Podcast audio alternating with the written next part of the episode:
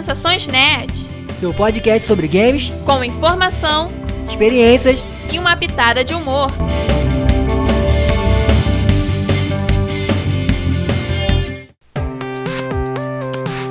E aí, pessoal? Eu sou a Beta. Eu sou o Fabrício Gnomo. E no programa de hoje vamos fazer um apanhado das últimas notícias das últimas semanas aí que a gente teve meio sumido, mas a gente vai fazer um apanhado assim do principal que aconteceu, né? Primeiramente, a gente vai falar sobre a compra da Band. ZYD 852, TV Bandeirantes, Canal 13, São Paulo. 862, Canal 10, Presidente Prudente. E não, gente, não é a Band Bandeirantes, é a Band, que é B-U-N-G-I-E. Eu sei que pra quem não, pra quem não, não tá acompanhando isso, falou Band, pensou assim, não, Neto. Pão! Aqueles pão Seven Boys, né? Que é aquela marca? É Pumas, né? Pão de forma. Pão de forma! E da Atena. Daqui a pouco eu estouro aqui, rapaz. É, que que adianta fazer exame de coração se você só ouve essa notícia só no nosso, tá gritando o povão? Põe na tela aí, ô latino! Ou pra Sony? Mas não é isso. Então, essa empresa ela é famosa por ser a dona do Destiny e também por ser a primeira desenvolvedora do Halo, né? Hoje em dia ela não tem mais o direito em cima do jogo, mas ela que foi a que deu o start lá, né? No rolê todo. É, isso já deu aquele rolo, né? Porque o pessoal achando que é, o Halo vai pra Sony, mas não é exatamente isso. É, interessante porque a gente acompanhando nessa né, última leva de aquisições que a galera faz, né? Tem feito muito durante esses últimos anos. É que, ao contrário da Microsoft, que a gente já comentou no, no último programa, né? Que ela gosta de fazer grandes aquisições, né? Pra surpreender todo mundo. Eu acredito, é uma opinião minha. Não sei se muita gente vai concordar, não sei se vai. Tudo bem. Mas eu falo, é uma opinião minha. Eu acompanhando as coisas que a Sony ela acaba sendo mais cirúrgica nas aquisições delas. Por quê? Ela acaba gastando muito menos, por exemplo, a Band ela conseguiu por 3,600, 3 milhões e 600 mil dólares. Então, comparando com o valor da Activision, que foi quase 70 milhões, é um valor bem abaixo, né? Claro que também é só um estúdio, só que é um estúdio que vai proporcionar para a Sony a entrada em jogos multiplataforma, jogos com multijogador. E isso a Sony ainda não tem, não é especialista, ela não tem jogos assim. A maioria dos jogos dela, clássicos dela, são jogos só para uma pessoa jogar. Então, tendo alguma empresa própria dentro deles que saiba mexer com isso de multijogador, faz com que a empresa possa, às vezes, sei lá, imagina, eles vão fazer um jogo tipo Smash Bros, só que com um personagem com Kratos e o pessoal lá doidão. Imagina, tipo, ia ser muito interessante porque é coisas que as pessoas buscam. Tanto que quando sai alguma coisa para PC assim, o pessoal sempre bota é, mod com Kratos como fulano de tal. Aí mete também o pessoal do GTA no meio. Tipo, o pessoal faz uma loucura. Então, é uma forma deles realmente aumentarem o público deles e sem precisar gastar tanto, né? É, e a Band tem a questão da de saber lidar, né? Saber é, ter expertise do, da microtransações, né? Que não é aquela microtransação absurda, né? Que o pessoal faz aí, porque tem umas que são demais. Mas tem a questão da roupa, de roupas, de itens, é, esses recursos que o Destiny tem, né? Que é o que fazem sucesso também.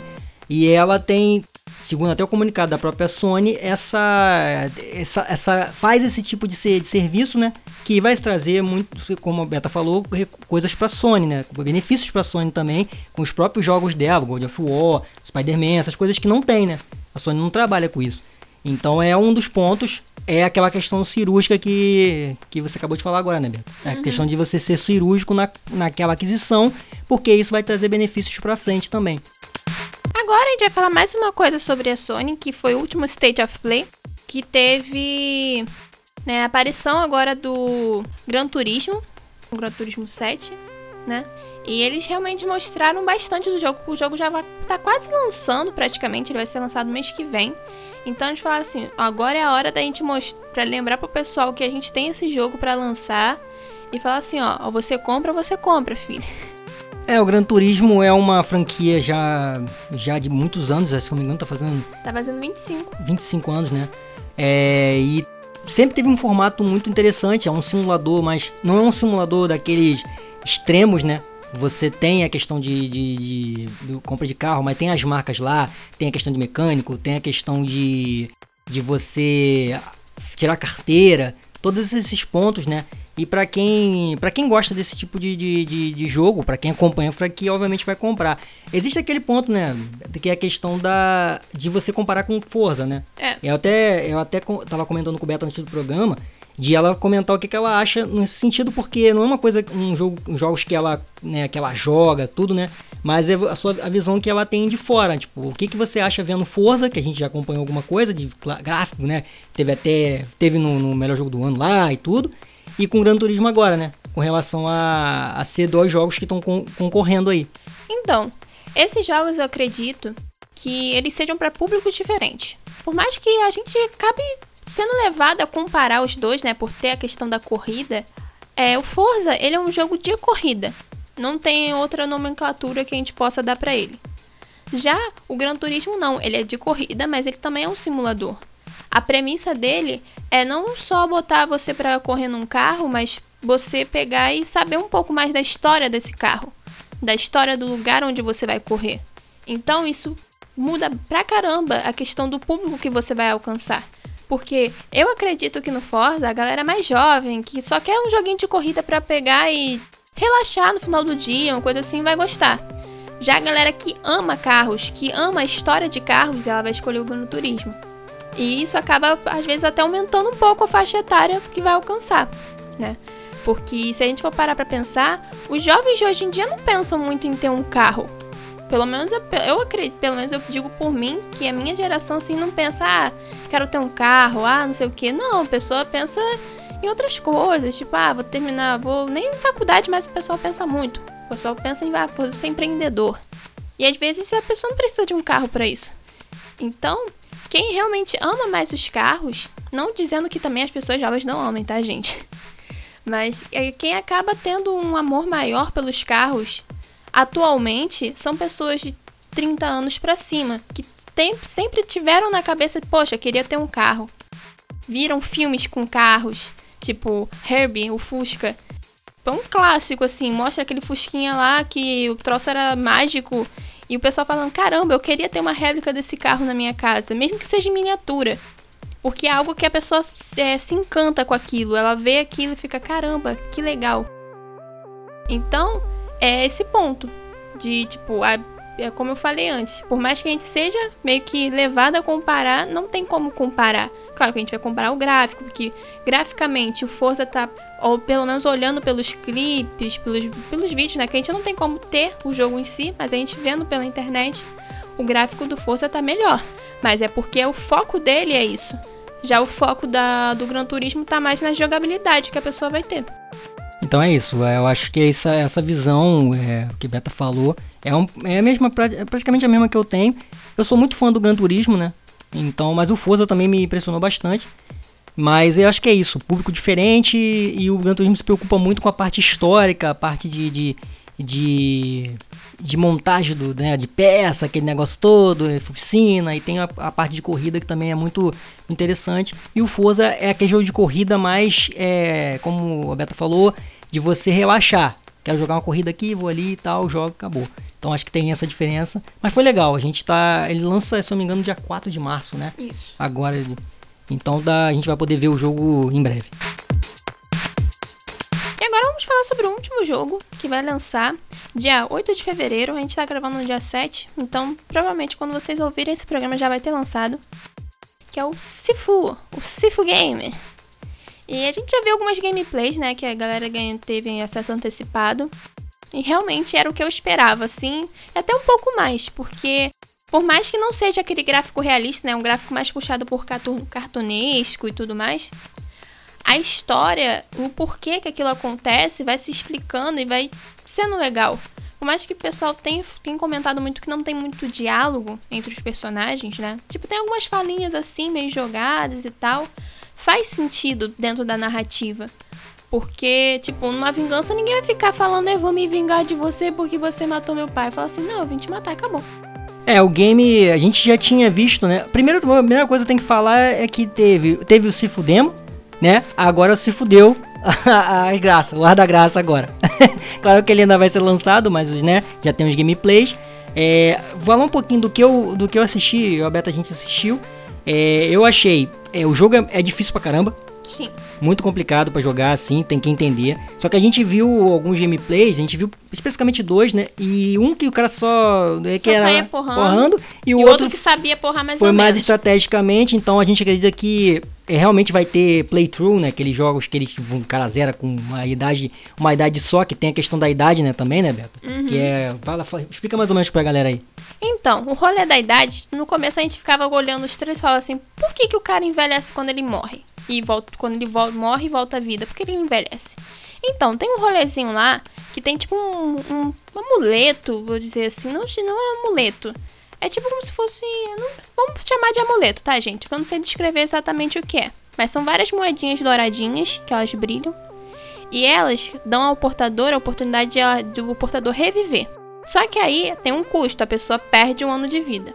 Se a pessoa vai morrendo várias vezes durante aquela fase, vai aumentando o contador de mortes. Tipo, por exemplo, você morreu três vezes naquela fase. Você vai envelhecer 10, 3 anos depois que você reviver de novo. Então, faz com que a pessoa pense se realmente vale a pena ela morrer e fazer de tudo pra não morrer. Porque senão você vai terminar o jogo com uns 70 anos, que é a idade máxima. Depois de 70 anos você vai pro caixão mesmo, você tem que começar tudo de novo. Então aí esse, esse game, é, a gente, como eu falei, a gente viu o, o gameplay da demo antes, obviamente que teve agora o gameplay do jogo mesmo. E assim, e- a minha visão do jogo, na minha opinião no caso, é o jogo, ele é, ele é muito legal de arte marcial, me lembrou um jogo do, do Jet Li, que tem uma, uma pegada assim, não é desse jeito, né, de você poder ir batendo, mas você tinha que fazer os movimentos também, é meio, era meio difícil, mas era bem interessante. A história eu achei é, é, é difícil de acompanhar um pouco a história porque a gente não tá jogando, né? Então, pra ler, tem coisa pra ler, você precisa entender os personagens e tal. Mas é muito legal, muita gente tá gostando bastante do jogo, né? Porque ele é um jogo difícil. Vai ter muita gente jogando por causa disso também, né? Porque é desafio. E é muito interessante porque ele tem elementos do beat'em up clássico, né? E que a gente viu em algum momento, já tinha mostrado em alguns três, mas a gente viu no, no gameplay. E isso eu achei muito legal. Então, assim, é, mostra o que dá pra fazer jogo, jogos, jogos diferentes, né? Jogos com uma temática de arte marcial ou outras coisas que sejam diferenciados de outros jogos. Esse é o mais diferente de- de- desses últimos tempos, né? Né, né, Beto? Então, assim, é, isso foi bem legal de ver e agora é acompanhar pra ver quem vai zerar primeiro. pra gente poder ver como que, se o cara consegue zerar com 20 anos ou com 70, não sei como é que vai ficar. Mas foi uma, é uma boa... Foi legal de ver, a gente já tinha, pela demo a gente já viu, que- já viu que era legal e agora vendo o gameplay que a gente viu que realmente ele é bem acima da média. Sim. E agora a gente vai encerrar nosso programa falando um pouquinho sobre o que a gente acha da, das aquisições, né? A gente já tem falado, volta e meia a gente fala sobre a questão de aquisições das empresas, que elas vão, que vão pegando estúdio daqui, estúdio dali. A gente tava lendo um texto aqui, né, pra gente tava pesquisando, fazer uma pequena pesquisa, assim, pra gente poder não entrar cru no programa. E uma coisa que chamou atenção na, pra, na gente, uma matéria, é que o cara que escreve, ele comenta que antigamente as empresas, né, cada uma tinha um próprio console e cada uma tinha a própria biblioteca e com bastante jogos, mas tinha as próprias bibliotecas. Já hoje em dia, as pessoas têm, é bom que tenha jogos tipo disponível em todos os consoles. Só que isso faz com que os, algum console vai ter que ser largado de lado. E a gente fica fica aquele questionamento, né? Pô, a pessoa pegar, tipo, claro que é legal você poder ter só um console pra poder jogar aqueles jogos. É legal, porque você não, tipo, não precisa ficar comprando dois, três consoles. Só que isso também tira um pouco a individualidade da empresa, né? Porque a gente sempre vê, ah, o estúdio comprou, é, empresa comprou estúdio que fazia jogo pra fulano de tal. É, não sei o que, tem esse troço todo, aí fica dando os furos, né? Como a gente tem, tava brincando no outro programa que, que a Microsoft deu um furo na Sony, que saiu comendo, né, os jogos delas aos pouquinhos. Então, fica aquela questão da prática predatória. E também o cara até comenta que antigamente a empresa não precisava comprar um, um, um estúdio independente para poder ter os jogos. Era muito mais baseado em parcerias. E eu acho que isso que é o justo ou mais legal, né? Ter a parceria porque a empresa, a, o estúdio pode escolher, ah, pô, eu queria fazer um jogo para Xbox. Poxa, eu queria fazer um jogo para PlayStation agora. Será que eu consigo fazer um jogo para Nintendo? É, eu acho que a o, o, momento do mercado, né, é desse jeito, né? Isso que a gente que a Beth tava falando agora, é acho difícil de voltar, né? Porque a, a questão de estratégia é você ter a empresa para ter os melhores jogos, mesmo que você não produza aquele jogo, né? Mas a empresa que faz aquele jogo, você vai ter que você tá ali né, na sua nas suas asas, entendeu? Então a Sony também já fez isso. É, eu tava lembrando que agora a gente falou da Band, mas a Sony comprou a Insomniac, que nada mais fez o nada mais nada menos fez ali Homem-Aranha, fez um monte de jogo de, de, de super-heróis. Ele tá fazendo um jogo de super-herói agora também do Wolverine, por exemplo. Então assim, é, isso foi uma aquisição que não foi uma aquisição absurda, mas ela tem um estudo dela, entendeu? Então, assim, é, esse jogo não vai ter para um Xbox, não vai ter para um Nintendo, entendeu? É, então, é, é uma, é, é, são os moldes do mercado atual é, que, infelizmente, vai ficando assim, né? E mas é aquele negócio, é, todos os jogos vão ficar parecidos, né? As empresas vão ficar uhum. parecidas, porque a própria Band, ela tem. A, a Sony mesmo tem aquele. É, a gente lendo sobre algumas coisas, o Killzone. Killzone é tipo um Call of Duty. Então a Band pode fazer esse jogo, né? Pode trazer uma versão nova desse jogo que vai fazer o quê? Concorrer com o Call of Duty. Não sei se vai conseguir isso, mas até porque o Call of Duty é um carro-chefe carro da, né, de, de, da Sony e tudo. Agora tá com a Microsoft. Mas aí você vai ter dois jogos parecidos, cada um por uma empresa. E aí você escolhe qual que você quer e o outro você larga de mão. Eu falei de falar do Forza e do Gran Turismo, né? A gente acabou de falar. Uhum. São dois jogos de corrida, de estilo diferente, mas aí você opta. Você quer um, um, jogo mais de simulação ou quer um jogo de corrida mais daquele meio arcade mesmo, que você vai jogando e tal, e vai de, de, vendo as pistas e não, você não precisa ficar se preocupando em comprar troço nem nada. E aí? Você vai ter que escolher. Entendeu? A não ser que você compre um videogame de 5 mil e o outro de 5 mil também, né? Ou é. então compre um computador top também, porque o computador também é o que joga esses jogos todos, você precisa de um computador top. Então é, é o mercado de hoje. E essa individualidade eu acho que só a Nintendo que tem ainda. É. Não sei até quando. Né, que é uma discussão também que a gente pode até fazer futuramente, mas é, porque a Nintendo não fez aquisição nenhuma. É onde, se ela fizer uma aquisição, a gente aparece aqui falando. mas é isso. Então é isso, pessoal. Estamos finalizando nosso programa. Então agora vamos para as nossas redes sociais. Siga a gente no Instagram, sn.net, no Facebook, arroba sensaçõesnet e acompanhe o nosso blog www.sensaçõesnet.blogspot.com Então é isso. A gente some, mas a gente aparece de novo. e a gente gravou esse programa assim mais para poder mostrar para vocês que a gente tá vivo ainda para falar um pouco da, sua, da nossa opinião, né? Do que a gente achou de, de, dos últimos acontecimentos. Nem sempre tá acontecendo alguma coisa também, né? Às vezes, como na última semana, que aconteceu tudo numa, na última semana, direto. Aí tem semana que não acontece nada. E a gente fica tipo, o que, que a gente vai fazer agora? Porque nem sempre é fácil a gente conseguir parar para pesquisar troços maiores. A gente tá prometendo a série da NFT aqui, a gente vai fazer. Mas só que cada dia aparece uma notícia diferente, dando bom, dando ruim, então a gente fica tipo, será? O que, que eu vou falar aqui? A gente fica meio receoso de pegar falar um troço depois da merda, né? É, mas é isso, né? Se vocês que estão ouvindo aí, né, que tem acompanhado a gente, a gente some, mas volta. então, se vocês gostarem aí, né, compartilha também, né, para quem quiser ouvir também, quem gostar. E agradecer, já agradeço aqui de antemão quem tá sempre ouvindo a gente aí, porque só por vocês que a gente continua fazendo, né? Continua fazendo o programa também. Mas quando tem notícia, a gente aparece. É. Sem notícia, a gente vai ter que ver, porque, como eu falei, a gente tá pesquisando sobre NFT e cada dia. Se vocês começarem a pesquisar, vocês vão entender que cada dia tem um troço diferente e é uma discussão infinita. Né, de bom, ruim, bom, ruim, bom, ruim. Então, então a gente tá meio, meio que doido nesse mundo aí de desse metaverso, NFT e essas coisas que estão aí na atualidade que vão invadir aí o mundo de todo mundo em pouco tempo. Então é isso, pessoal. Até o próximo programa aí. Valeu! Valeu, pessoal. Até a próxima. Sei lá quando.